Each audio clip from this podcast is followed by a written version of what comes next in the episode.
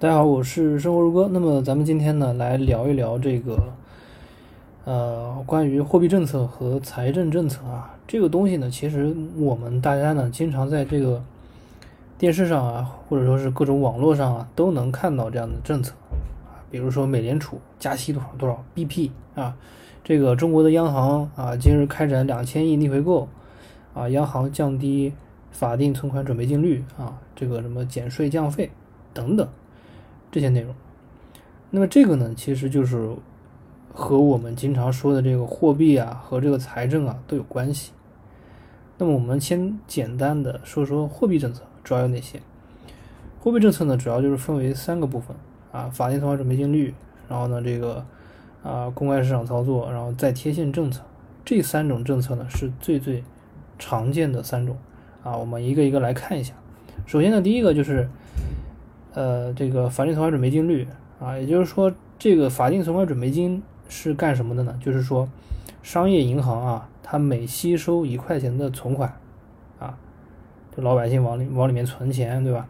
它每次吸收一块钱的存款，它就得上交多少比例的存款准备金放到央行那边啊，这个钱它是不能动的啊，所以叫法定存款准备金。那么大家可以想一想啊，是不是说它的这个？法定存款准备金率越高，是不是这个商业银行需要上交的钱就越来越多呢？对吧？那么他手里的，那么这个商业银行的手里的钱是不是就少了？所以它相应的能够发放的贷款也就越来越少。那么自然而然，它其实就可以抑制信贷的扩张，也就是说给经济降温。因为贷款减少，其实也就是各种投资啊，还有生产啊这些活动减少，也就是说给经济降温用的。那么同样的。我们经常听见的这个降准，对吧？降准就是什么呢？降降低存款准备金率，也是对应的。它就是呢，在放松货币，就市场上的钱更多了，而且呢，相对来说资金的成本也降低了。那么各种经济活动相应的也就开始增加，其实是刺激经济的政策。所以降准呢，本质上是。要去刺激大家去投资、去消费，啊，去各种这个经济活动，然后呢，给这个经济添把火，啊，是这么个意思。这个是第一个。第二个呢，就是这个公开市场操作。这个公开市场操作呢，指的呢，就是说央行啊，在二级市场上买卖有价证券，来给市场上投放货币，还是收缩货币。比如说央行逆回购，啊，央行逆回购就是说，在一段时间里面，它是投放的货币，然后呢，到了指定的日期呢，它按它再按照约定的价格再收回这些货币。那么公开市场操作呢，它就比较常见，所以大家就需要注意这个问题。这里呢是简单来说的，就是投放货币呢，就是说市场上钱多了，市场上钱多了，他们市场利率它这个利率是不是就下降了？那么大家借款的成本也就降低了，自然呢，大家就愿意去。这个消费啊、投资啊，各种各样的经济活动就起来了。当然呢，这个政策呢要看它的这个公开市场操作的力度大小。有时候呢，大部分的时候呢，就是说给一个缓冲作用呢比较轻微。那么第三个呢，就是这个再贴现政策。再贴现政策呢，这个呢指的就是商业银行呢把一些票据去贴现，去找央行贴现，然后呢获取资金。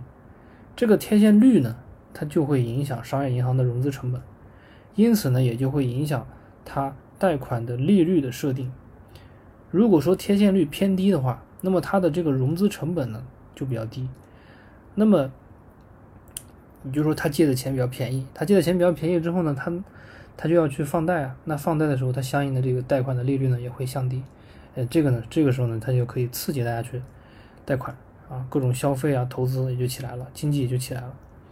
所以它是刺激，呃，如果说再贴现率偏低，它其实就是说是刺激经济的政策。这个呢，就是我们简单说说这个三个，呃，货币政策，货币政策。然后呢，我们再来说一说这个财政政策。财政政策，说实话，那么毫无疑问，肯定就是跟财政有关系。那么最直接，大家就是就税嘛，对吧？就是税啊，大家说的什么所得税啊、个人所得税啊、企业所得税啊等等，减税降费。说的就是这个意思，就大家手上要交的这个税费啊减少了，啊，企业要交的这个税啊也减少了，那他自然手里的钱相对来说就变多了。那变多了之后呢，他就可以去消费啊。对于个人来说，他就可以去消费啊，对吧？呃，对于企业来说，他就可以去增加投资啊，啊，各种活动就起来了，就刺激经济嘛。那么还有一个呢，就是这个政府支出啊，政府支出也是一个部分。那么大家经常说的这个大基建啊，就是这个意思，就是通过政府支出来给经济增加活力。这个呢，也是逆周期调节的一部分。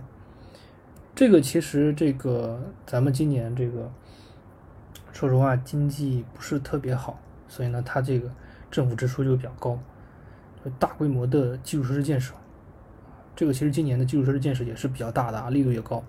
大家如果是做 做投资的话，可以关注这方面的优质的公司啊。